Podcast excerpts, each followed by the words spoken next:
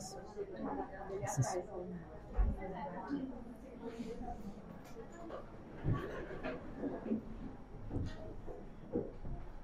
Pelo sinal da Santa Cruz, livrai-nos Deus, nosso Senhor, dos nossos inimigos, em nome do Pai, do Filho e do Espírito Santo. Amém. Meu Senhor e meu Deus, creio firmemente que estás aqui, que me vês, que me ouves. Adoro-te com profunda reverência. Peço-te perdão dos meus pecados e graça para fazer com fruto este tempo de oração. Minha Mãe Imaculada, São José, meu Pai e Senhor, meu anjo da guarda, intercedei por mim.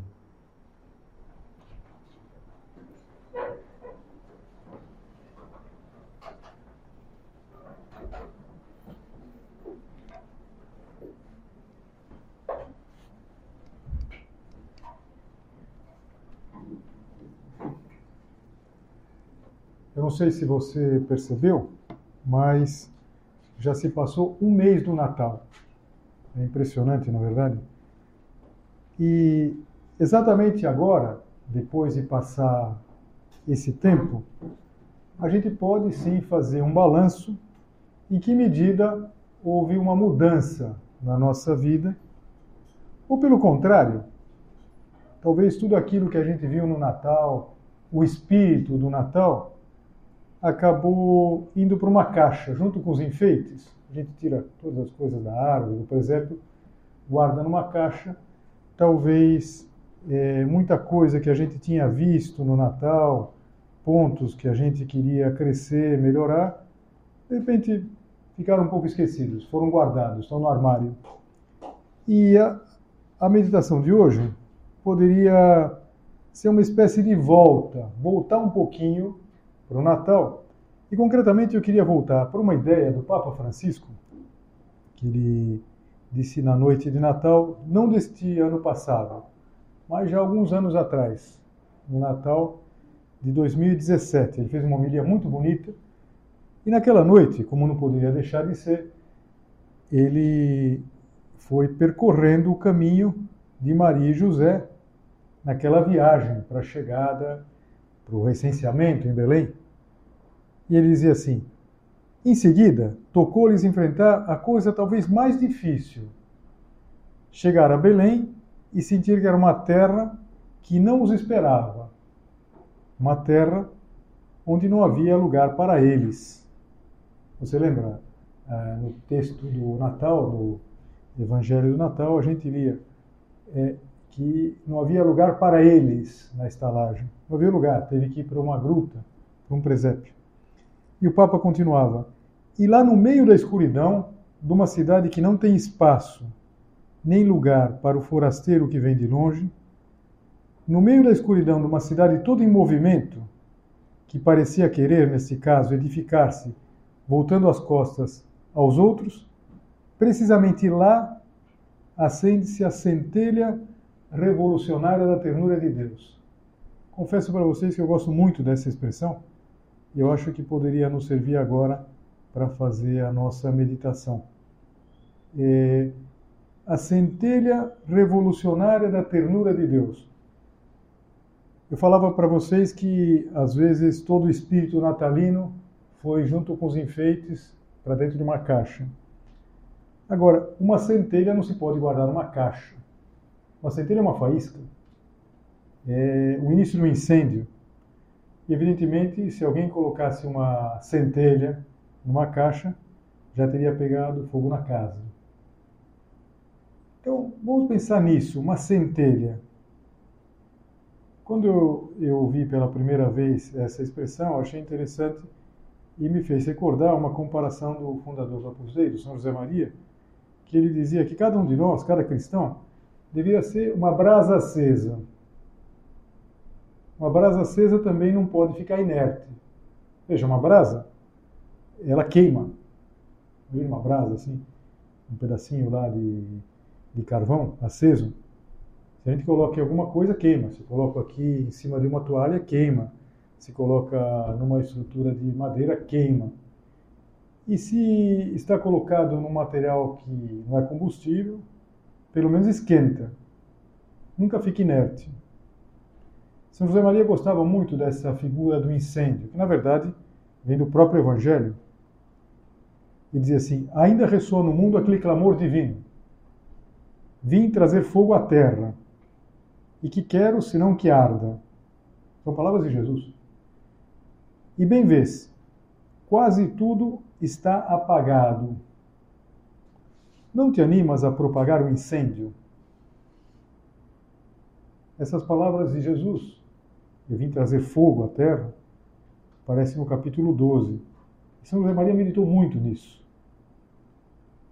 E a vida e a mensagem de Cristo é, partiram daquela centelha revolucionária inicial lá, aquela centelha que deu origem a todo esse fogo e que efetivamente mudou o mundo.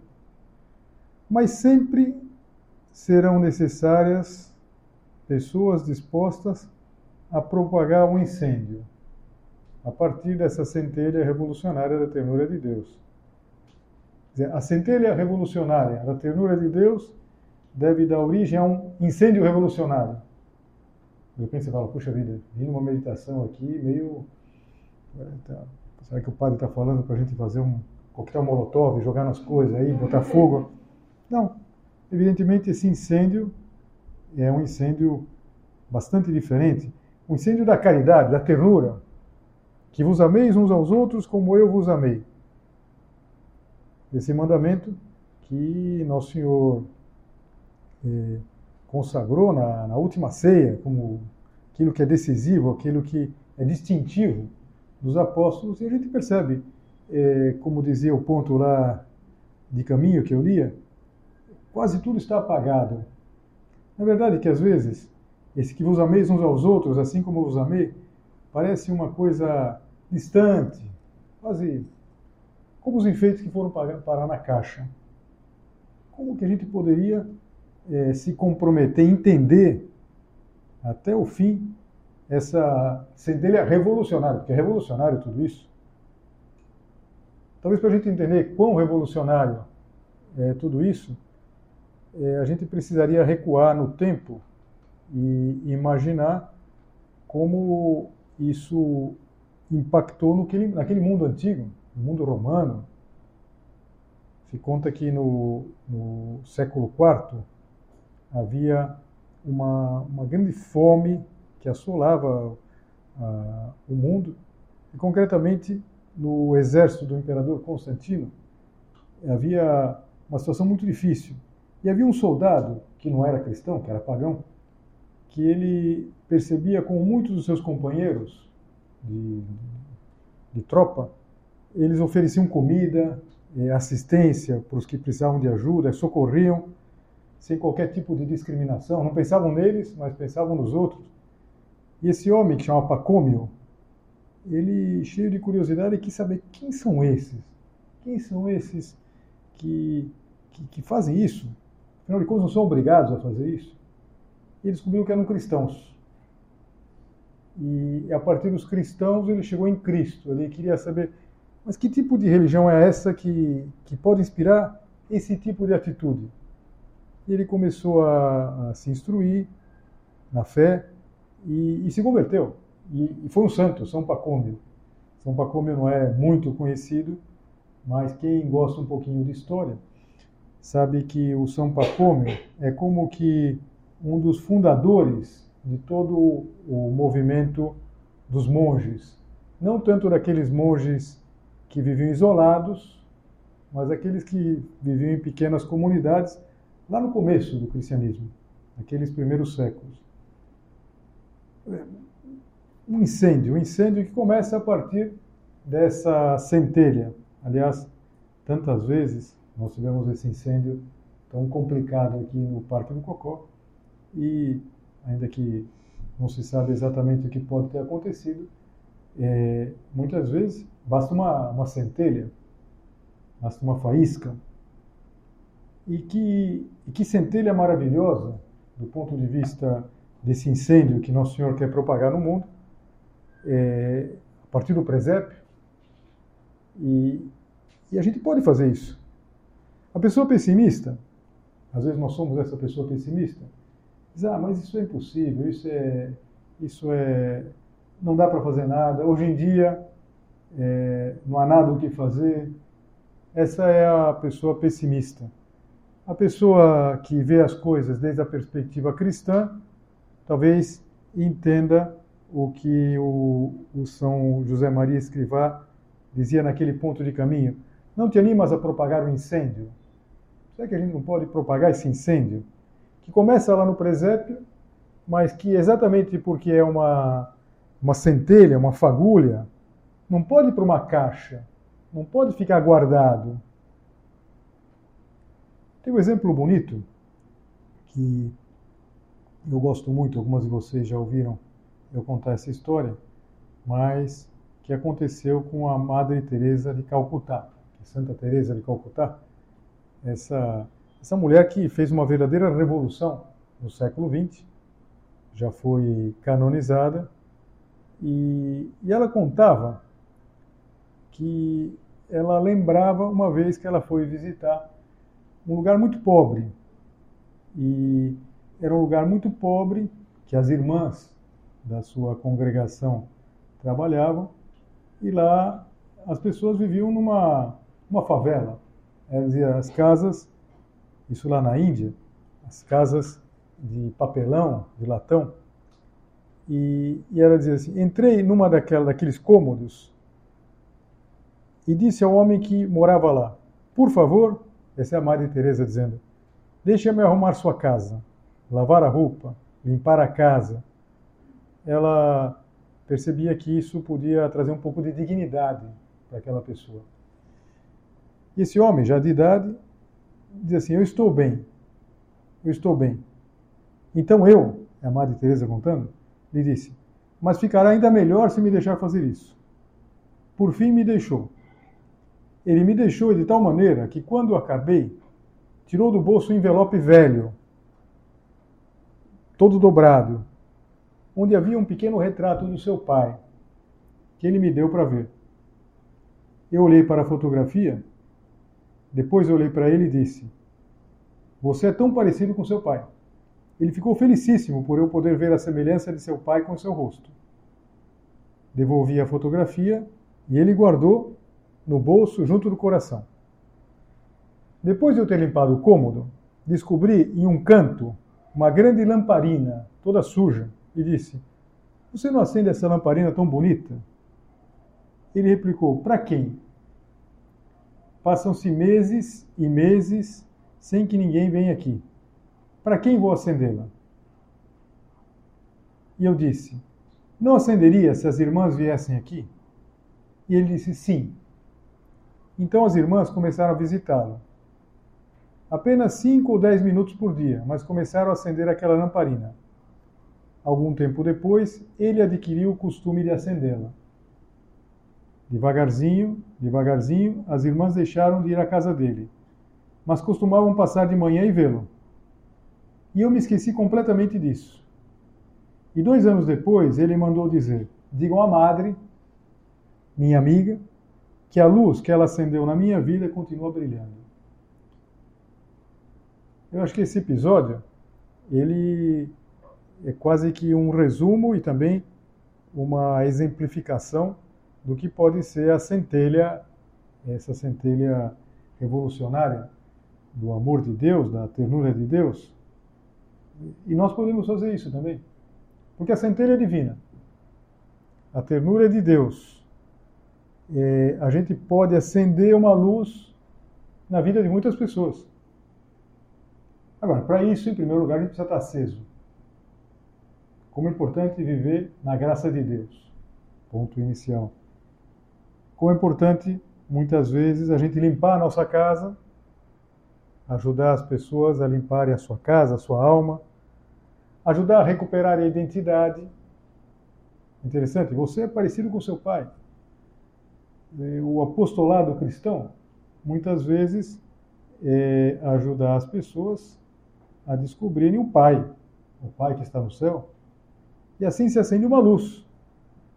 E as pessoas passam a viver na graça de Deus.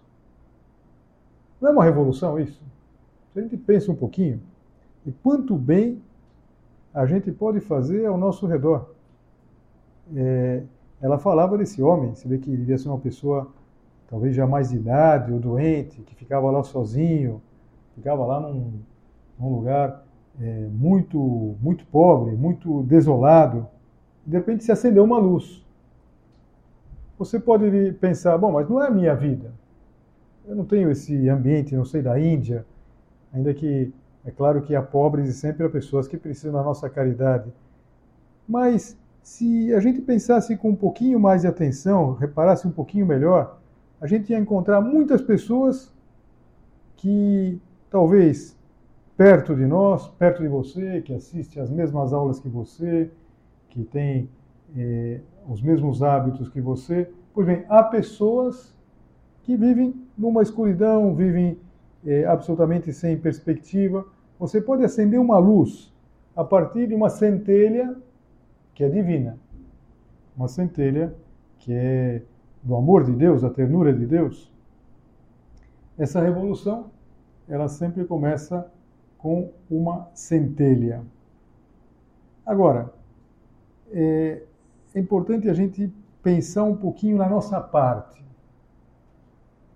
É, a, a, Santa Teresa, Madre Teresa de Calcutá, é, que claro, vocês não a conheceram, ela morreu no finzinho do século passado, era uma pessoa muito conhecida, muito conhecida. Era uma pessoa, talvez a gente poderia dizer, não sei se havia outros, o Papa João Paulo II também, uma pessoa mundial. Por exemplo, ela eh, espalhou a instituição das Irmãs da Caridade que ela, que ela, que ela tinha por todo o mundo.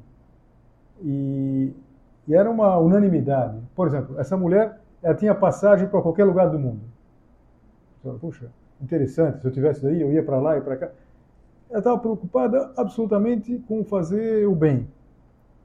E, e, de fato, ela estabelecia em lugares paupérrimos, pela, na, na, na Índia, mas também em lugares que talvez a gente não perceba tanta pobreza, e há nos Estados Unidos, por exemplo. Mas o fato é que essa mulher ela era muito conhecida. Em 1996, ela morreu em 1997. Em 1996, é, um autor escreveu uma biografia dela, uma pequena biografia, e que ele contrastava um, um escritor peruano, prêmio Nobel, Mário Vargas Llosa, que disse o seguinte: não interessa aquilo que ela crê, mas interessa aquilo que ela faz uma, uma visão eh, de um homem que provavelmente não tinha fé. Não interessa, não interessa aquilo que ela crê. Isso não tem nenhuma importância. Interessa o que ela faz. E, e quem escreveu essa biografia, comentando essa, essa frase que ficou famosa, do Mário Vargas Llosa, diz assim: está num grave erro o famoso escritor. Nem ela, nem ninguém faria o que ela faz se não cresce em quem ela crê. E a prova tem o escritor peruano, sem necessidade de ir mais longe na sua própria pessoa. Tente fazer o que a Madre Teresa faz. Não se pode sem crer em quem ela crê e sem crer como ela crê. É importante, tudo isso que nós estamos considerando tem que vir de dentro. Tem que vir o quê? Da nossa fé. Uma fé vivida, de uma fé autêntica. Mas, insisto, esse livro foi escrito em 1996, ainda em vida, da Madre Teresa de Calcutá. E o que o autor dessa biografia não podia imaginar é uma coisa que alguns anos depois, acho que uns quatro, cinco anos depois, surpreendeu o mundo, que foi um livro em que a Madre Teresa tinha escrito por, porque o seu, seu diretor espiritual queria que ela, que ela deixasse lá uns testemunhos, contando como era o interior da alma dela. Eu digo para vocês que foi o livro mais duro que eu já li. Um livro muito duro. É um desses livros de leitura espiritual que a gente, quando termina, fala: Meu Deus, ainda bem que eu terminei. É, e não, não porque é um livro muito grosso. Tem gente, meu Deus, um livro grosso aqui. estou lendo a Constância, não vejo a hora de terminar a Constância. Não, É um livro que era fundamentalmente muito duro, porque mostrava que tudo aquilo que a gente conhecia, claro, quem viveu aqueles anos, via a Maria Teresa em toda parte, na ONU, e, e, ao mesmo tempo com a mão na massa, arregaçava as mangas e isso que naquele, naquele, naquele relato lá ela entrava, ela limpava, fazia tudo. Mas ela não tinha um entusiasmo sensível. A gente imagina, não, é fácil para ela, nossa, ela tem um entusiasmo, está sempre entusiasmada. Então, um parágrafo do livro diz assim: há tanta contradição na minha alma, um profundo desejo de Deus, tão profundo que faz mal, um sofrimento contínuo, e com isso o sentimento de não ser querida por Deus, vazia, sem fé, sem ânimo, sem zelo. Essa mulher fazia tudo isso sem sentir nada. E às vezes a gente eh, se desculpa, não, mas que eu estou um pouco desanimado, eu não, eu não sinto, eu não. Ela conseguiu fazer tudo isso, por quê? Porque a força vinha de dentro, a força vinha da oração, mesmo ela se sentindo abandonada por Deus. Enquanto eu li esse livro, uma das coisas que eu agradecia é que Deus, nosso Senhor, não ia nunca me pedir tanto, porque Deus sabe quanto pode pedir para cada um. Mas é, acho que o exemplo dessa, dessa santa, dessa santa contemporânea, reforça essa ideia que não se pode fazer o que ela fez sem crer como ela creu, sem vida interior. Ou seja, essa centelha revolucionária da ternura de, de Deus, por um querer de Deus, tem que passar através de nós. Deus poderia fazer tudo sozinho? Sim. Mas Ele quer que nós façamos. Quando nós estamos muito animados, sei lá, é, há pouco tempo vocês tiveram essa atividade social lá do passe, vocês estavam muito animadas, tal. Isso, sem dúvida nenhuma, é, ajudou muito a chegar longe, a fazer as coisas. Mas como é importante a gente também fazer quando não sente, quando não está entusiasmado, como é importante a gente rezar quando tem vontade. E como é importante, por exemplo, a gente rezar quando não sente vontade, quando a gente se sente, sei lá, vazio, seco. Por quê?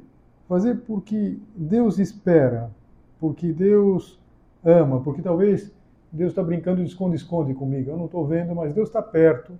Eu não consigo enxergar, não consigo ver.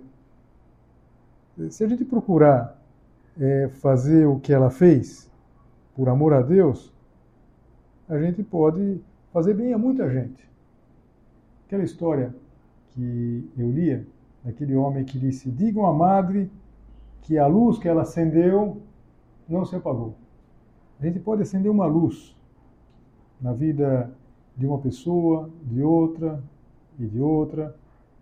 Aliás, essa é a história do, do cristianismo. O cristianismo ele não se difundiu, digamos assim, de uma maneira, de uma maneira, ah, grandes campanhas de publicidade.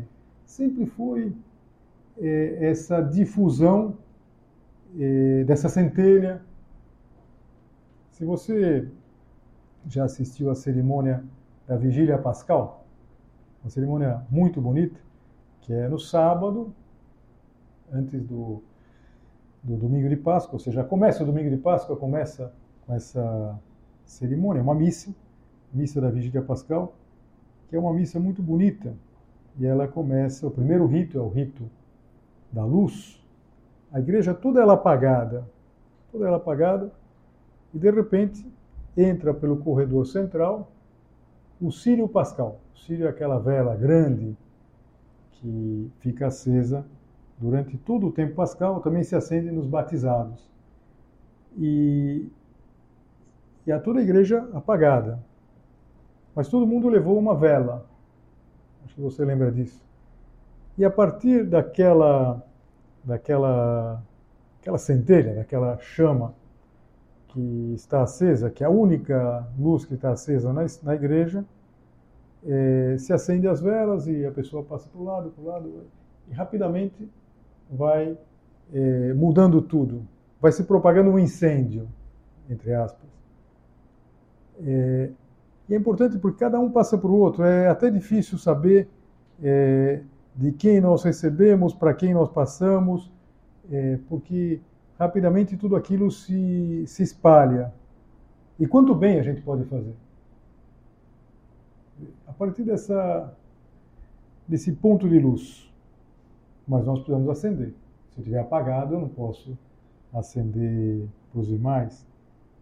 Se a gente lutar pelo contrário para permanecer aceso na graça de Deus e passando, o que, que vai acontecer? Essa centelha revolucionária da ternura de Deus é, vai chegar a muitas pessoas.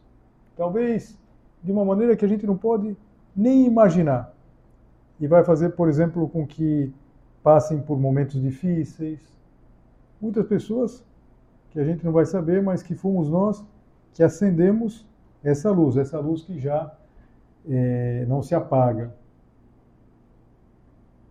Interessante pensar que tudo parte daquela centelha revolucionária.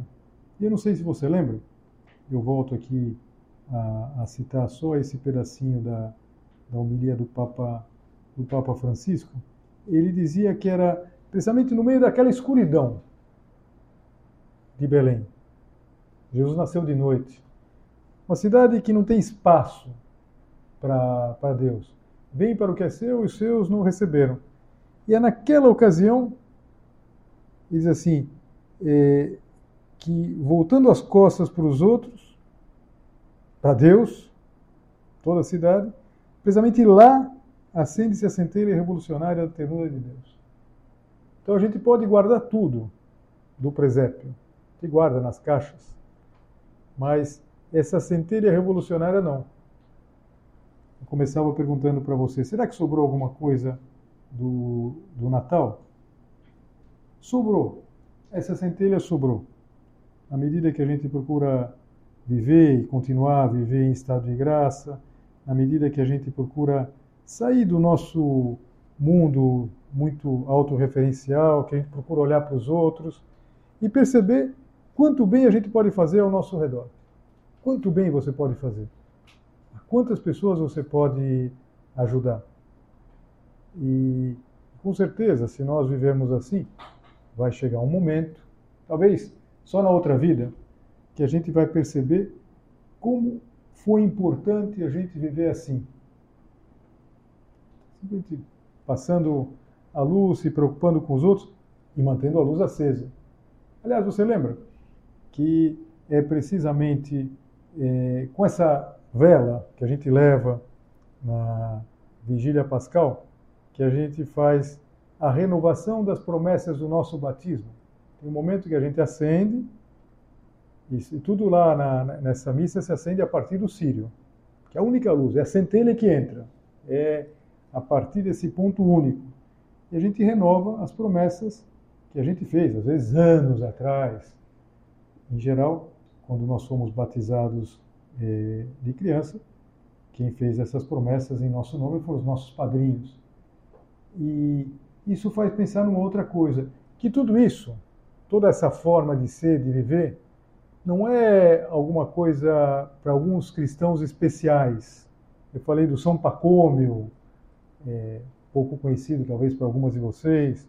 A Madre Teresa de Calcutá, não sei quantas de vocês ouviram falar dela.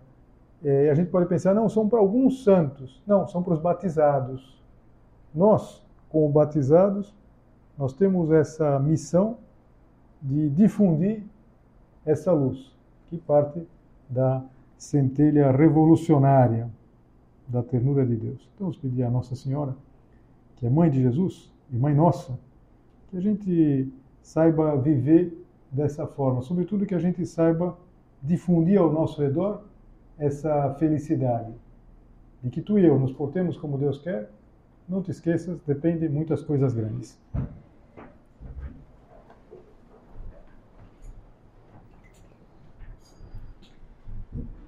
Dou-te graças, meu Deus, pelos bons propósitos, afetos e inspirações que me comunicaste nesta meditação. Peço-te ajuda para os pôr em prática. Minha Mãe Imaculada, São José, meu Pai e Senhor, meu anjo da guarda, intercedei por mim.